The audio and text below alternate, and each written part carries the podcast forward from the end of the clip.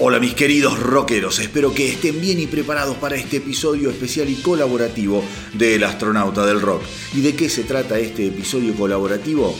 Simplemente de jugar, de participar y de conocernos un poco más. En las últimas dos semanas, a través de Instagram, Facebook y del podcast, les pedí que aquellos que quisieran me enviaran el nombre de esa canción que les había despertado la pasión por el rock.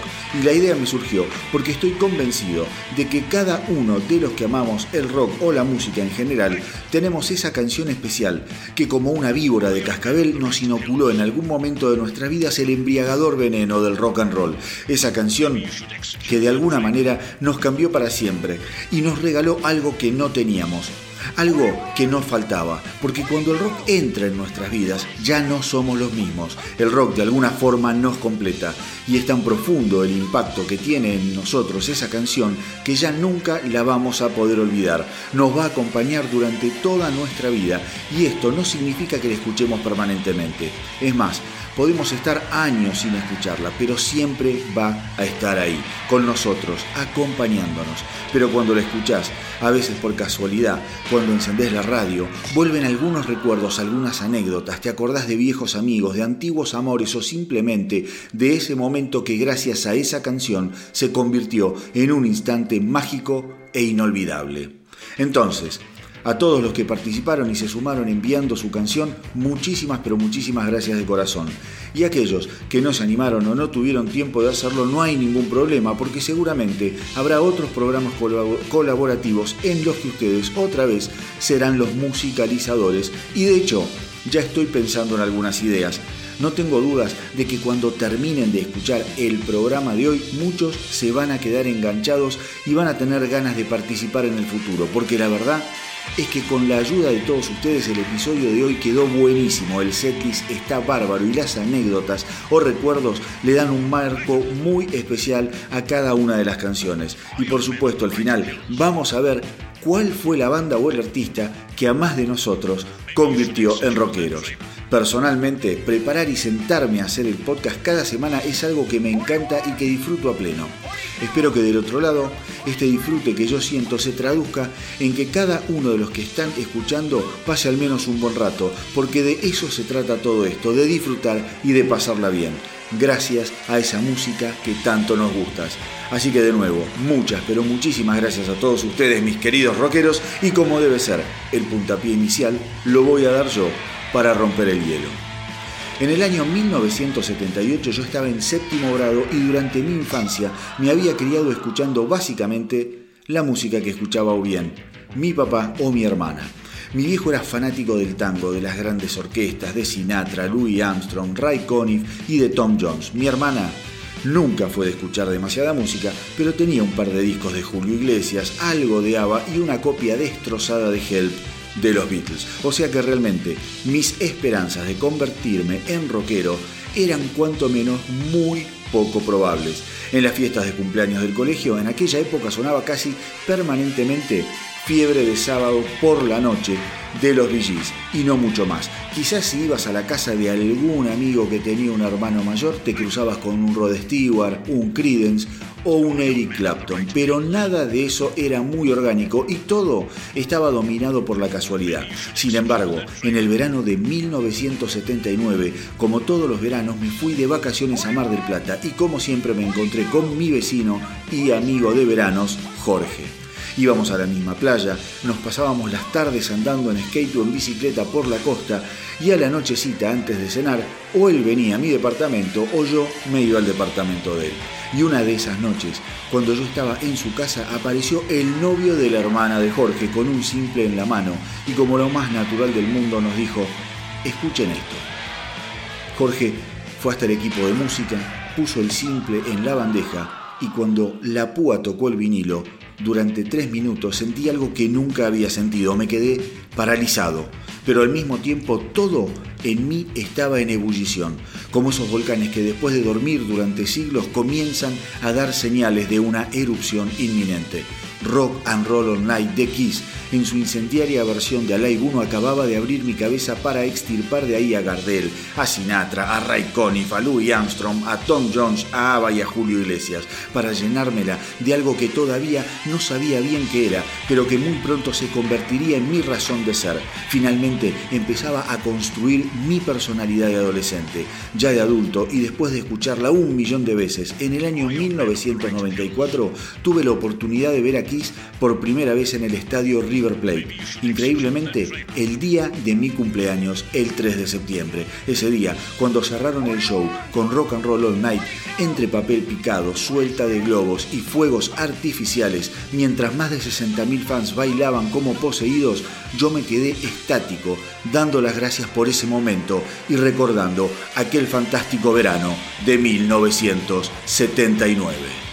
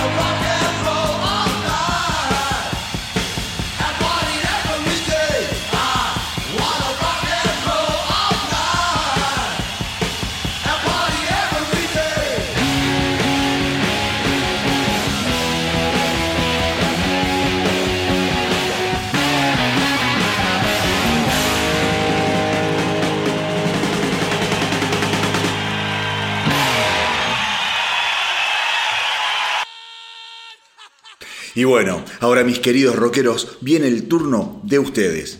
Se viene otra banda increíble con una canción icónica de la historia del rock que me envió el amigo Franco Arono. Y evidentemente Franco fue un rockero muy precoz y es que a la tierna edad de nueve años, cuando un ser humano normal apenas se está destetando, sus tiernos oídos fueron invadidos nada más ni nada menos que por aquel himno furioso de Led Zeppelin que de entrada, con los palazos de Bonzo en la batería, te estaba diciendo que no ibas a parar de mover tus patas como un adicto desesperado aguardando que el dealer toque el timbre.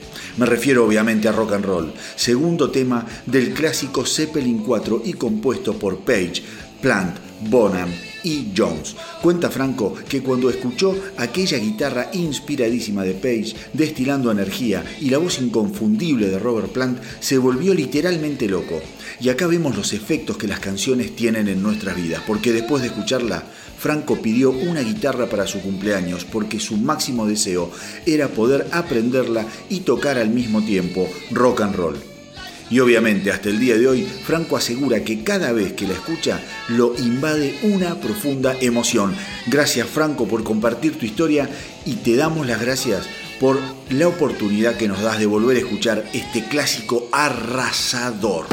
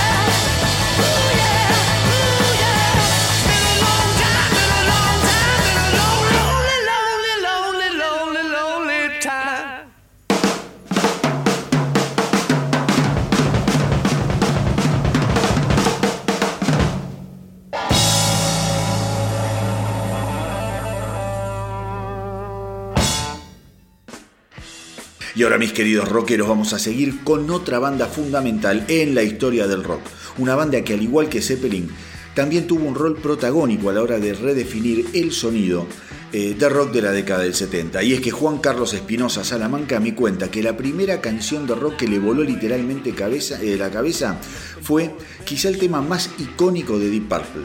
Porque yo sé que Smoke on the Water para la gran mayoría eh, es el tema definitorio y más popular de Purple. Sin embargo, a mí personalmente esta canción que nos manda Juan Carlos es mi preferida de la era en la que cantaba Ian Gillan. Juan Carlos la escuchó a los 11 años gracias a que su hermano tenía una copia de aquella maravilla rockera que es Made in Japan y que registraba la primera gira de Purple por Japón en agosto de 1972. Y de hecho, la canción que le cambió la vida a Juan Carlos Espinosa Salamanca fue grabada en la ciudad de Osaka el 16 de agosto de 1972 y sonaba de esta manera. Vamos con el inoxidable Highway Star.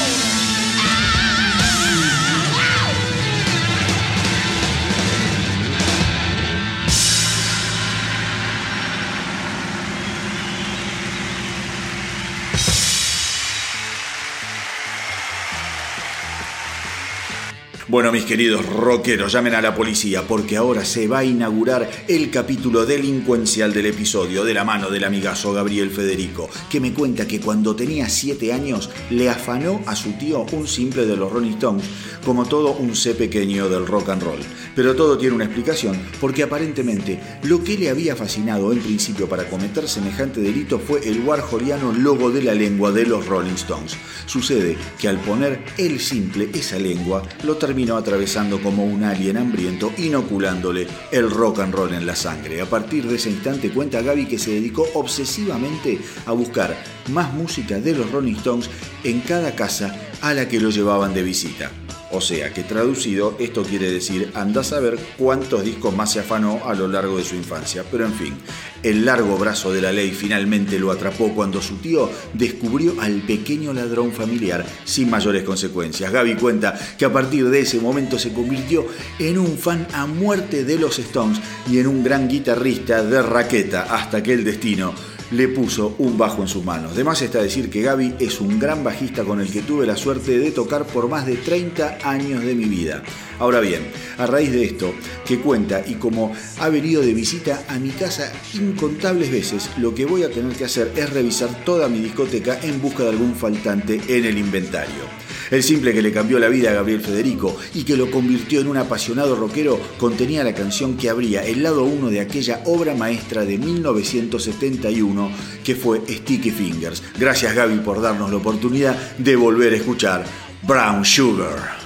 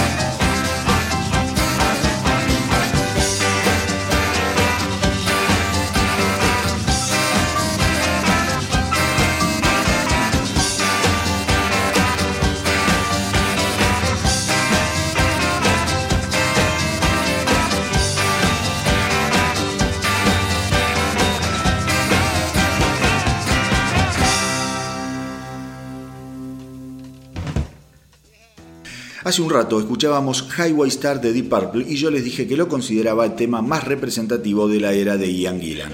Pues bien, en 1973 Ian Gillan abandona Purple en un estado de agotamiento físico y mental por culpa de las giras interminables y de las exigencias de la compañía discográfica que les demandaba más y más material para sacar a la venta. Las cosas para colmo con Blackmore iban además cuesta abajo y así fue que Deep Purple se ve en la obligación de traer a un nuevo cantante. El elegido fue un joven e ignoto David Coverdale, que años después crearía esa enorme banda que aún es Whitesnake. Pues bien, con Coverdale como frontman, Deep Purple graba su octavo álbum Burn que inmediatamente se convierte en un mega éxito. Nuestro seguidor, Fer Jolin, súper activo en Instagram y que siempre nos tira la mejor, nos cuenta que de chico lo primero que escuchó fue el contagioso She Loves You de los Beatles y que obviamente le resultó algo genial. Pero a los pocos días su tío rockero le hizo escuchar I Was Made for Loving You de Kiss y ahí comenzó a sentir que el bicho del rock and roll iba tomando forma dentro suyo con más fuerza. Después llegaría Queen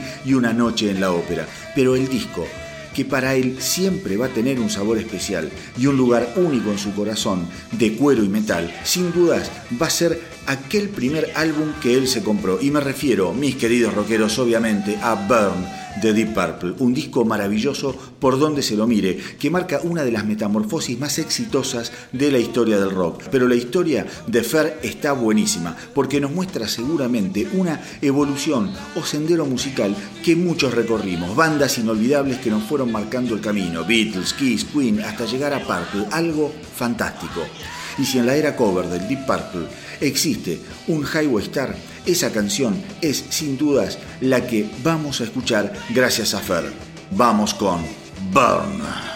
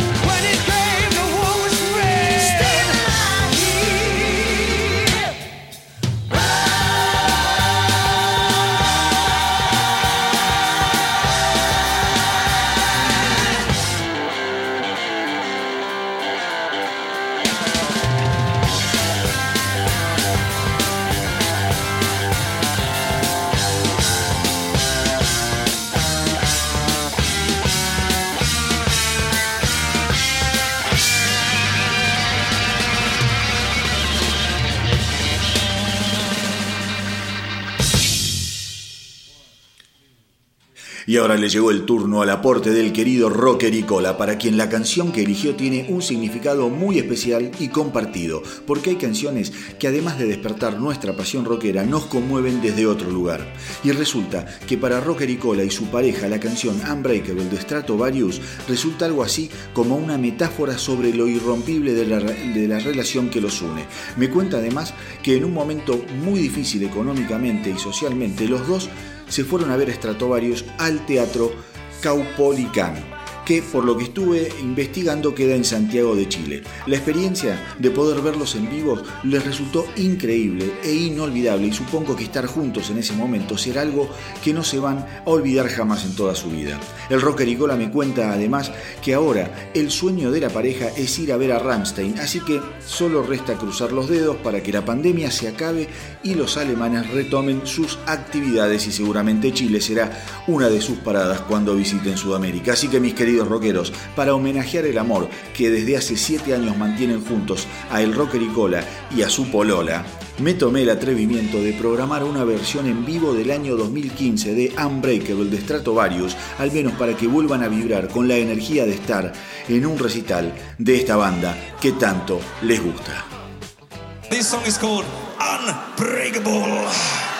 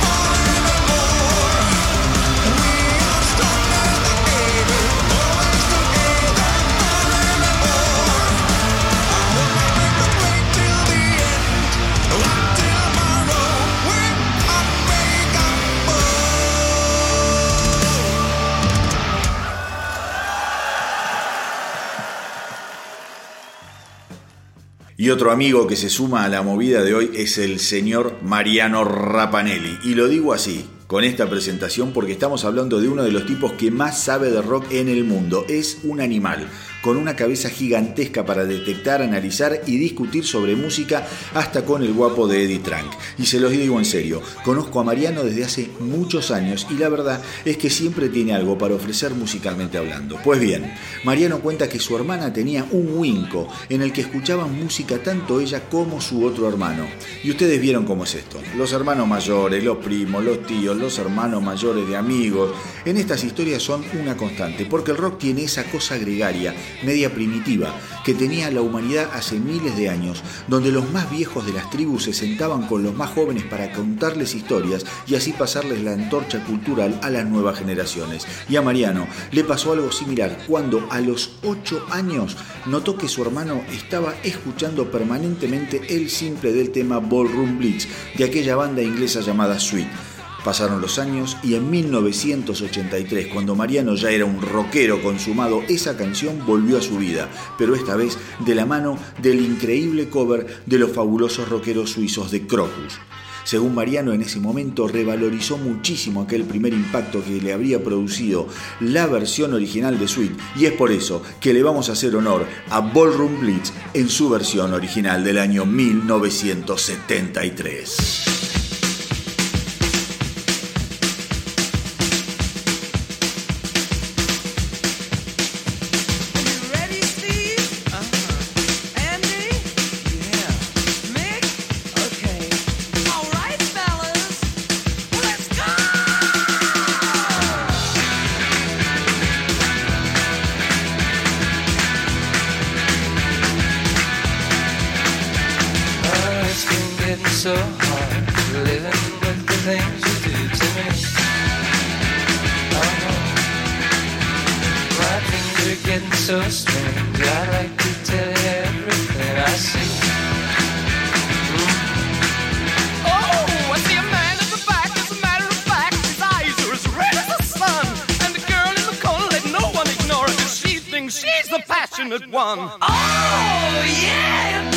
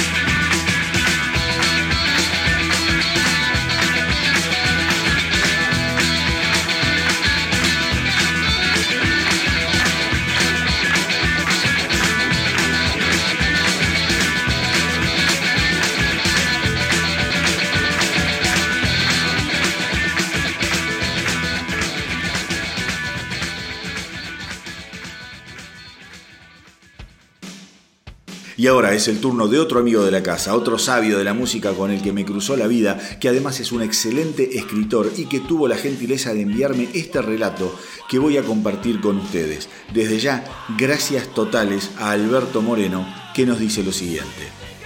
Es extraño, porque la recomendación de tenés que escuchar esto, acompañado de uno de esos viejos cassettes TDK que nos salvaban la vida a los jóvenes ochentosos, vino de la persona menos pensada. Fede es uno de mis mejores amigos. Nos conocemos desde los 6 años. Tenemos 50, así que hagan números. Y compartimos 300 millones de experiencias y de gustos. El musical no se encuentra entre ellos. En aquel entonces lo suyo era el rock sinfónico y Charlie García, el piano y la voz entonada como instrumentos, mientras que lo mío era el hard rock, el metal y el punk y la guitarra distorsionada y la voz desgarrada como instrumentos. Sin embargo, fue Fede el que me pasó el cassette, un misterio. Habíamos estado en casa, era un sábado a la noche, mis viejos no estaban, mis hermanos tampoco, mi novia se había ido a una quinta de los primos y esa noche de verano eh, era una de esas en las que te juntás con tus amigos en la cocina de tu casa y una cerveza detrás de otra, filosofás sobre todo lo que podés filosofar cuando tenés 20 años. Cuestión que me voy a mi cuarto y me acuerdo, uy, el cassette de Fede. Vuelvo a la cocina y lo veo, una mancha negra y rectangular sobre la mesa blanca y redonda. Me lo llevo al cuarto, lo meto en una casetera Philips amarilla y negra, subo el volumen, apago la luz, me encanta escuchar la música en la oscuridad y aprieto play. Entonces empieza el riff. La guitarra ligeramente sucia, el sonido que me da la sensación de alguien tocando una guitarra barata, solo dentro de un galpón o en un garage, y de pronto arremete la bata con la furia de un John Boham resucitado. La guitarra ahora distorsionada repite el riff junto al bajo, en un borbotón de potencia que se ahoga bruscamente. Es que ahora la bata se calmó tan súbitamente como se había enfurecido y solo marca a una línea de bajo solitaria, mientras los arpegios de guitarra sugieren que no todo va a seguir así. Y aparece la voz.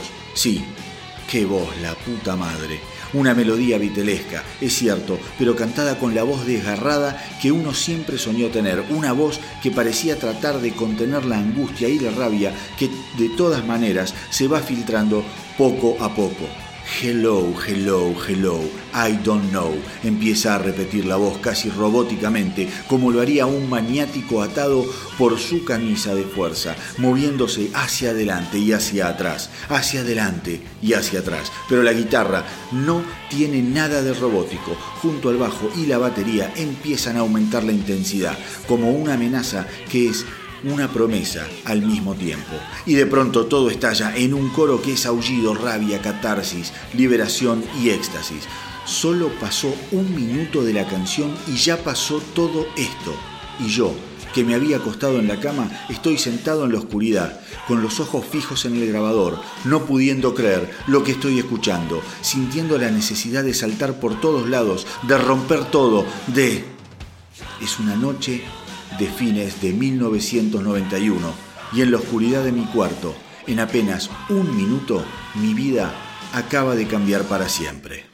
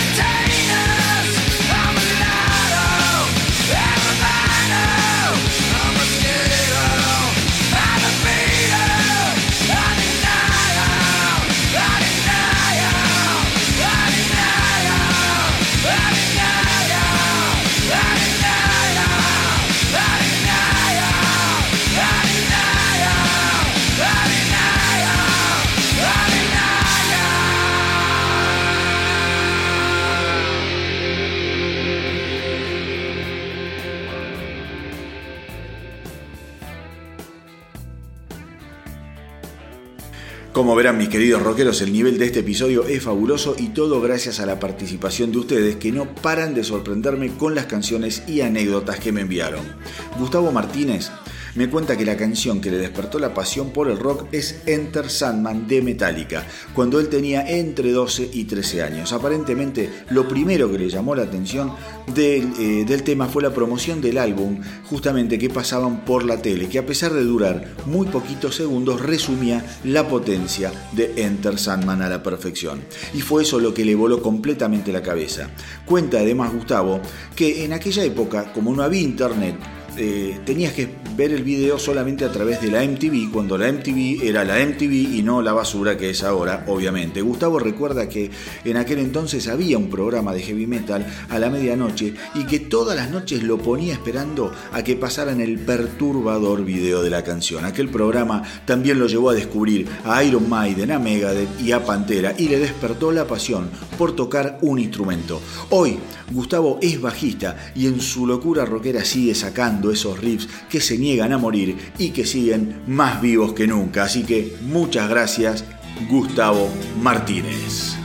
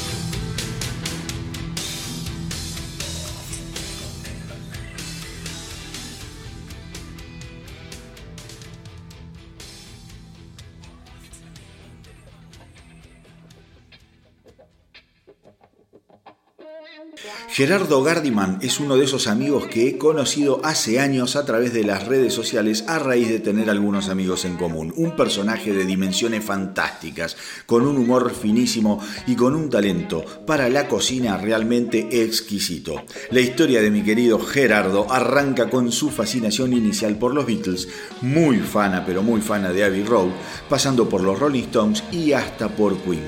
Pero la primera banda que lo sorprendió desde otro lugar fue sin lugar a dudas Kiss con su maravilloso God of Thunder de Kiss Alive 2. Ahí la cosa se pone un poco más seria, según Gerardo, porque eh, el estilo de esa canción tenía más que ver con el tipo de rock duro que él estaba buscando. Sin embargo, mis queridos quiseros, no se agranden porque acá no termina la cosa. Tiempo después llegaría a los oídos de Gerardo la canción que esta vez sí lo terminaría de convertir en un verdadero rocker de ley. Una elección genial por donde se la mire y como dice él, se trata de una banda de verdad y sin artificios. Gracias Gerardo por darnos la oportunidad de despegar al infinito y más allá con Space Tracking de Deep Purple.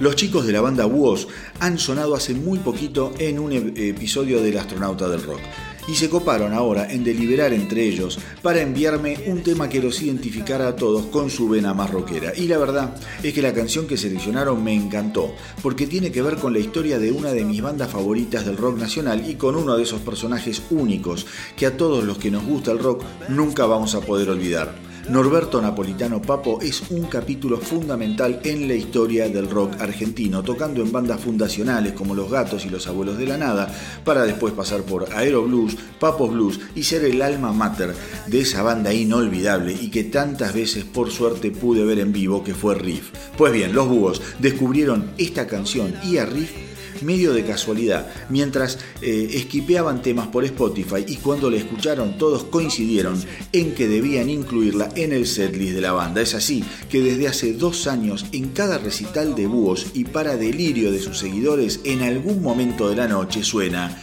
no obstante lo cual.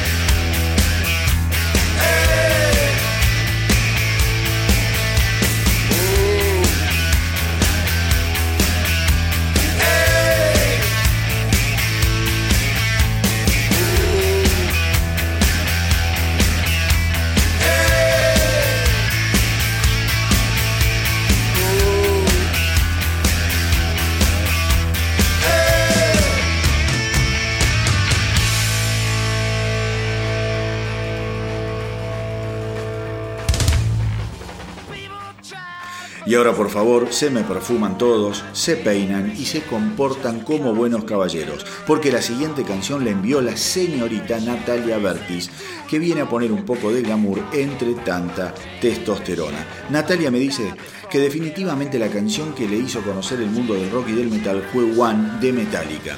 Y el tema es que cuando tenía 8 años, de tanto ver jugar a su hermano al Guitar Hero, un día le dijo si ella también podía jugar. Así que el hermano, muy piola, le puso One, a ver si la desalentaba.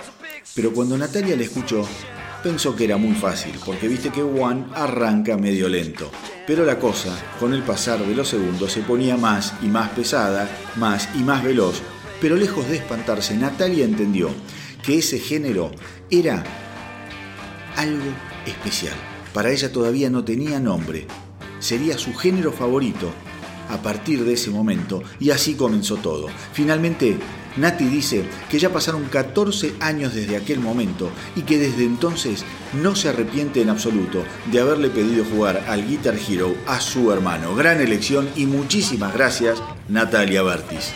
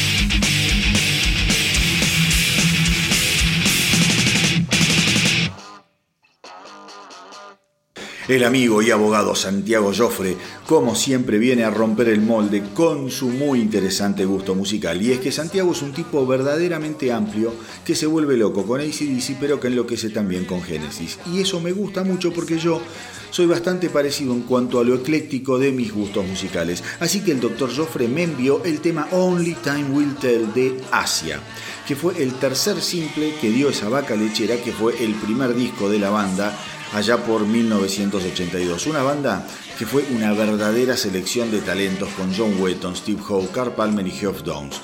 Músicos tremendos por donde se los mire y analice, y Santiago para colmo tuvo la suerte de poder hacerle una nota periodística a John Wetton, en donde Wetton para colmo le cantó a capela el inicio de Only Time Will Tell.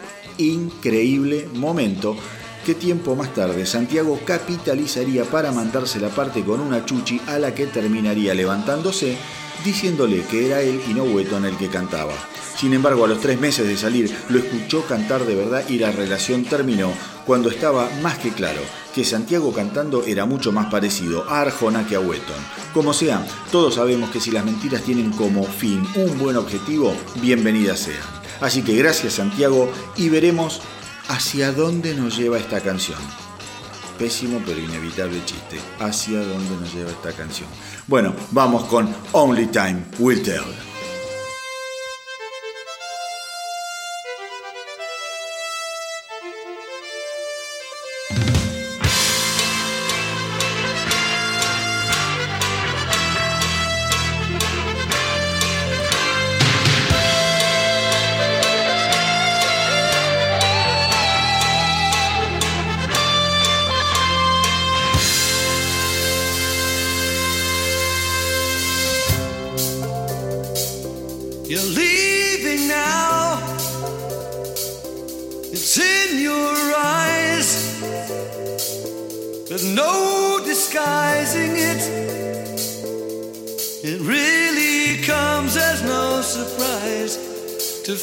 you play?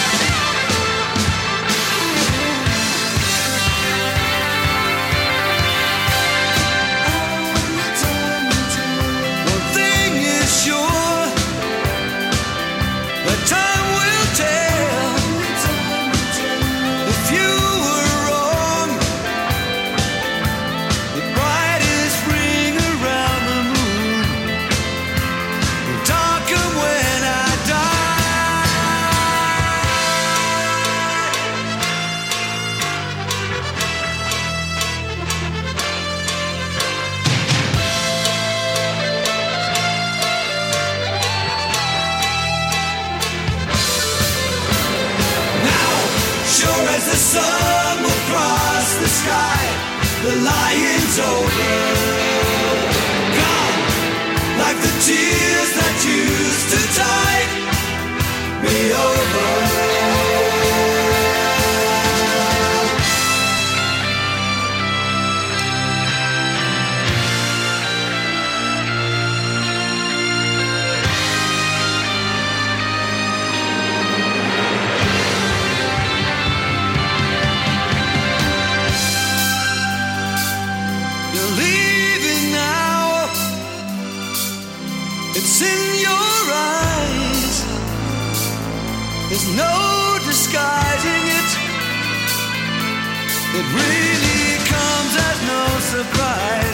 to find that you planned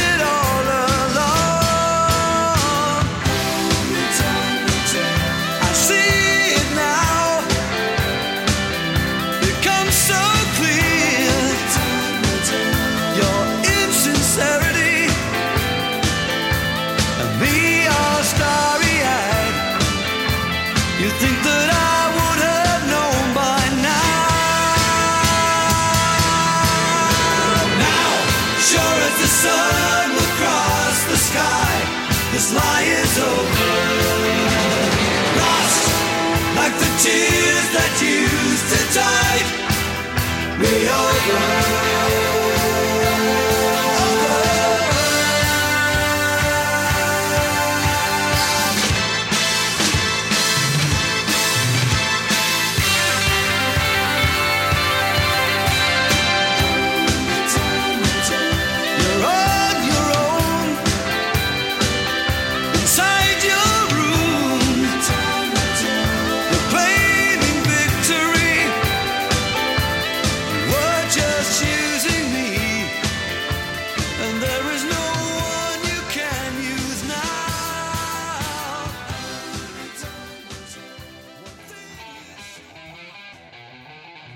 Llegamos así a la historia del amigo Guillermo Torcelli, que arrancó con los Beatles. Guillermo me dice, recuerdo de muy pequeño cosas de los discos de los Beatles que me sonaban rarísimas, como por ejemplo el final de Strawberry Field Forever. Es un fade-in con un gran quilombo de instrumentos entre los que se escucha un piano, una flauta y una guitarra saturada que repite una nota. Eso termina con un fade out. Recuerdo perfectamente que a mí me daba la sensación de que estaba pasando un tren haciendo sonar una campana. Muchos años después supe qué eran esos sonidos, pero de niño me resultaba algo increíble.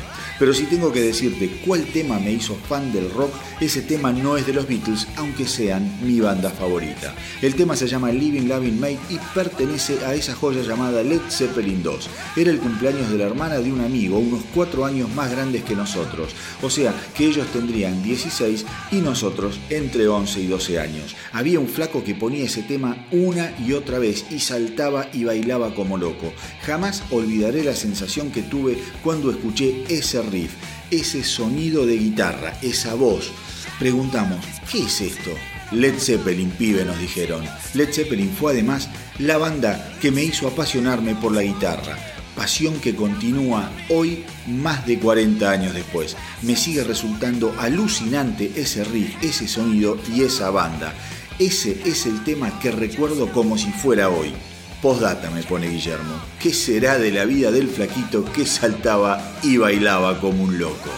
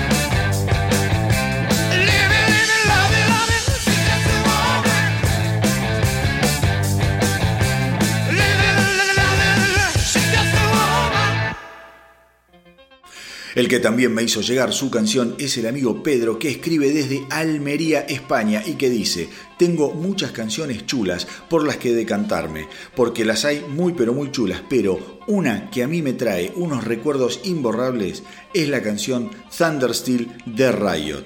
¿Y qué pasó? Resulta que ahora, a los 49 años, el amigo Pedro recuerda con mucho cariño unas navidades del año 1989 en las cuales con sus amigos estaba celebrando la noche vieja y se pusieron a bailar a todo volumen, tomando un poquito de más y en un momento la fiesta se fue alargando, se fue alargando, se fue alargando hasta que ya terminaron todos totalmente reventados. Entonces, cuando él ya estaba también medio adormecido, empezó a sonar Thundersteel de Riot. Y lo que me cuenta es que esa canción le puso mucha, pero mucha gasolina en la vena. Me dice, comencé a saltar como los locos y me dio por ir saltando por encima de todos los que veía en el suelo y era como las películas de los zombies, todos saltaban y comenzaban a bailar como locos, fue algo surrealista. El caso que terminó la canción y fue caer todos en un letargo otra vez. Al día siguiente fue un cachondeo recondando el momento. Nunca me ha pasado algo parecido, parecíamos poseídos. Un saludo y gracias por los podcasts, me dice el amigo Pedro, y que viva el rock. Maravillosa historia, así que muchísimas gracias a vos Pedro y vamos a escuchar Thundersteel de Riot.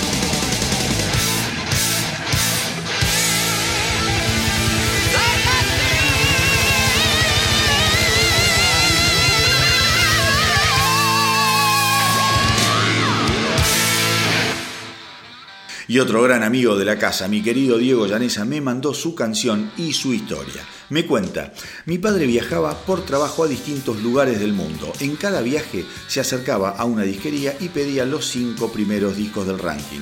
Durante algunos de esos años yo además era DJ y así que esos aportes eran fundamentales no solo para mi educación musical, sino también para trabajar. Siempre había algunos sapos también que a mí no me gustaban, pero que eran muy útiles para la fiesta. Muy cierto lo que cuenta Diego. Cuando uno es DJ tiene que comprarse cosas que a veces no resultan tan buenas. Un día de 1980, sin embargo, de regreso de Inglaterra, mi papá me trajo seis discos y me dijo, el tipo de la disquería me dijo que este no estaba en el ranking pero que te iba a gustar.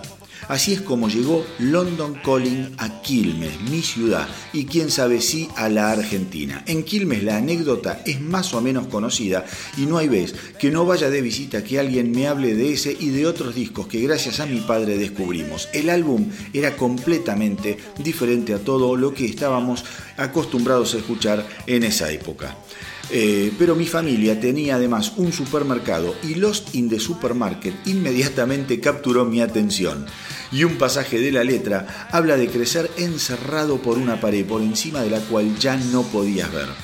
Y fue así, no solo que conocí al que creo fue el álbum más importante de los años 80, sino también a la poesía en el rock, y quedé marcado para toda la vida. Muchísimas gracias, Diego, y hay que decirlo bien fuerte, tu padre era un fenómeno.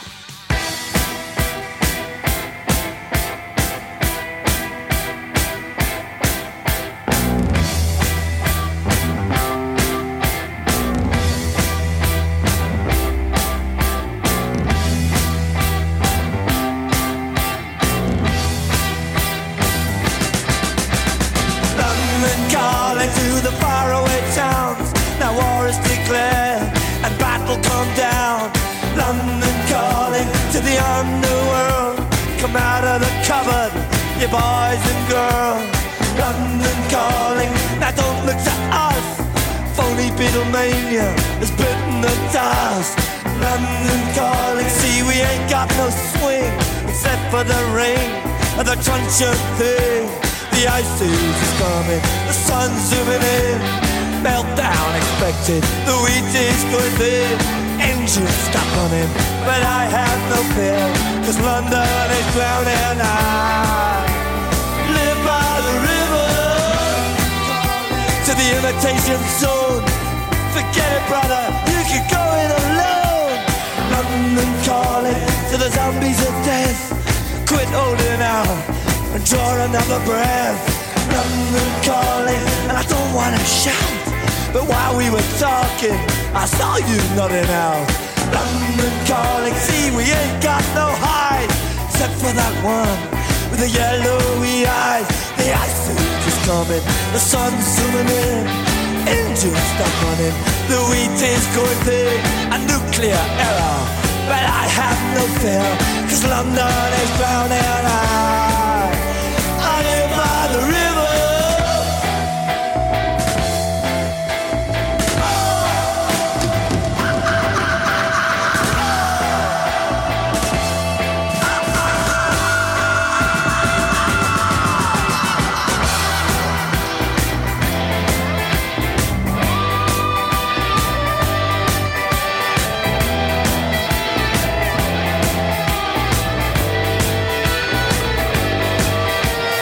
Age is coming, the sun's zooming in, engines stopping running, the wheat is going thin, a nuclear error, but I have no fear, cause London is drowning. I,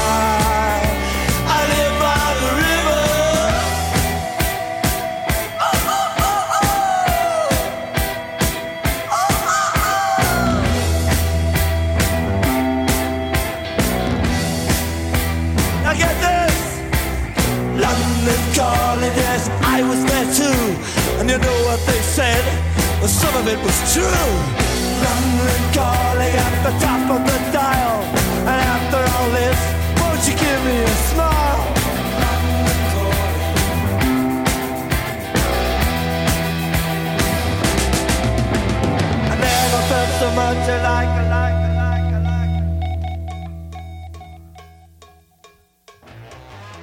Muy pero muy lindo lo que viene ahora. Grandes recuerdos de una época genial de mi vida y es que gracias a la canción que manda el amigo La Locomotora, que me cuenta que se inició en el rock hace ya cuatro décadas y que ese puntapié inicial lo pudo dar gracias al empujón ibérico de aquellos inolvidables metaleros de Barón Rojo con el tema Los rockeros van al infierno. Lalo estaba en la primaria y me dice que fueron las guitarras y la letra lo que más lo movilizaron. La verdad, una sorpresa fantástica me acabas de dar, eh, Lalo, porque esta banda nos encantaba cuando estábamos acá en la secundaria, la escuchábamos permanentemente. Era escuchar ACDC, eh, Riff y Barón Rojo. ACDC, Riff y Barón Rojo. Así que vamos a escuchar de Barón Rojo, los rockeros van al infierno.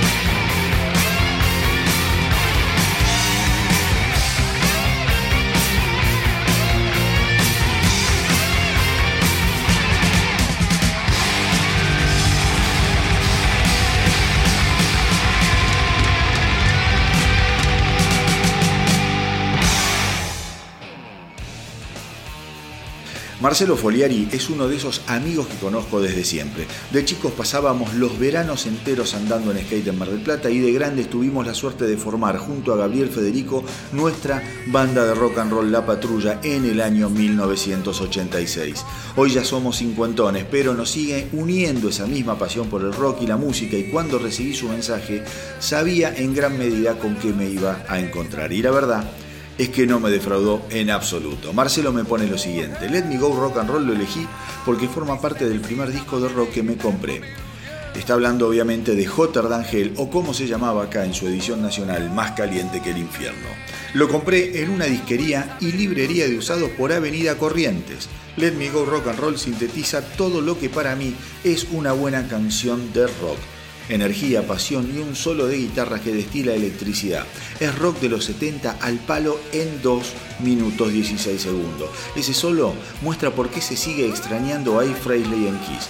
Sus solos jaiteros eran incendiarios, eran como un delirio de notas pentatónicas tiradas y fraseos llevados al extremo. Acá se nota la influencia de Chuck Berry y el rockabilly en su manera de tocar.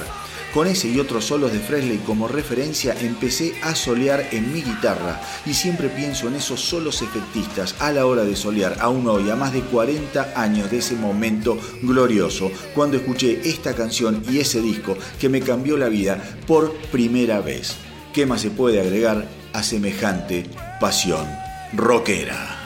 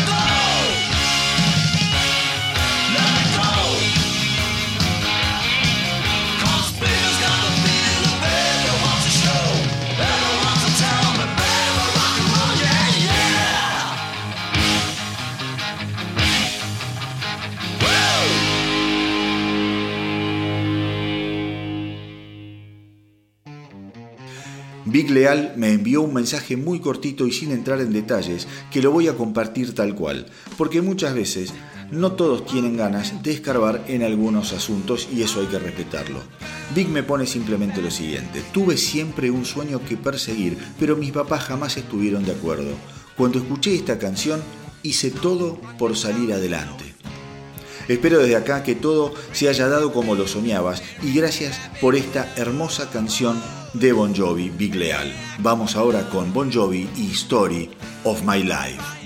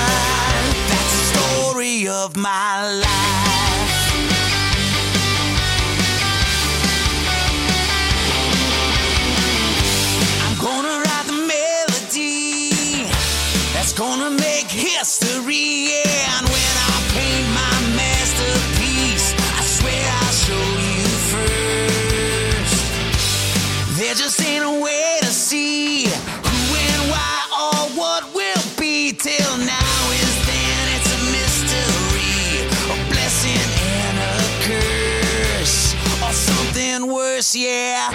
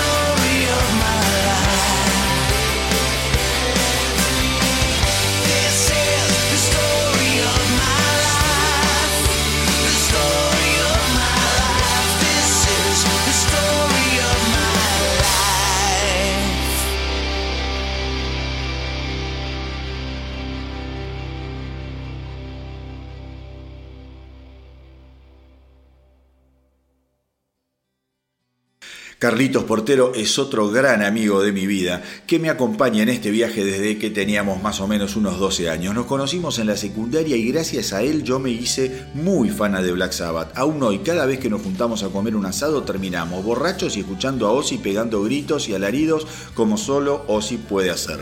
Pero Carlitos también tuvo su iniciación eh, a Sabbath gracias a otro amigo en común que se llama El Meji, que fue el verdadero maldito que un día apareció con un álbum de Black Sabbath bajo el brazo. Y es ese disco el que traía esta canción que a Carlos le cambió totalmente la vida. Vamos con esa maravilla que abre el álbum definitorio de Sabbath que fue Sabotage, Hole in the Sky.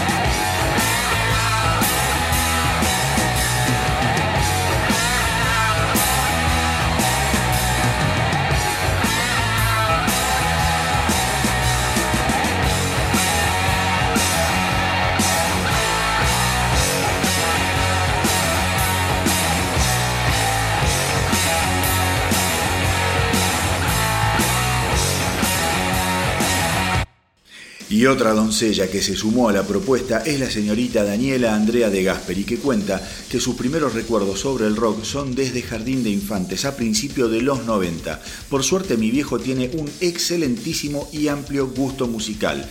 De lo que más recuerdo es que cuando de chica íbamos a visitar a nuestra familia en Rosario, escuchábamos Queen las tres horas de ida y las tres horas de vuelta.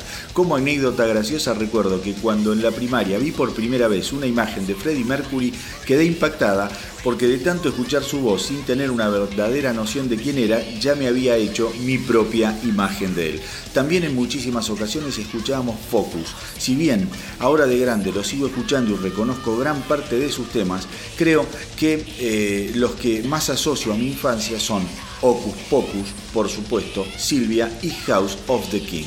De hecho, a Focus lo fuimos a escuchar cuando vinieron a la Argentina y que creo que en el Gran Rex eh, y su único integrante original era Ziggs Van Leer. Los demás eran todos pibes, si mal no recuerdo.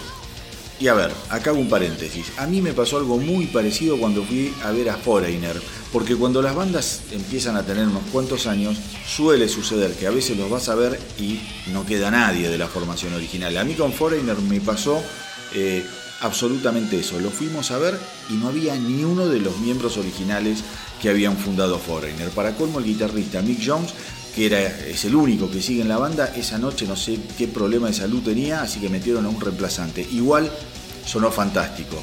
Así que nada, eh, supongo que no, no importa que te habrás pasado un super momento con tu viejo mirando a Focus, yendo a escuchar a Focus, eh, y cuando tocaron este tema seguramente lo disfrutaste como loca.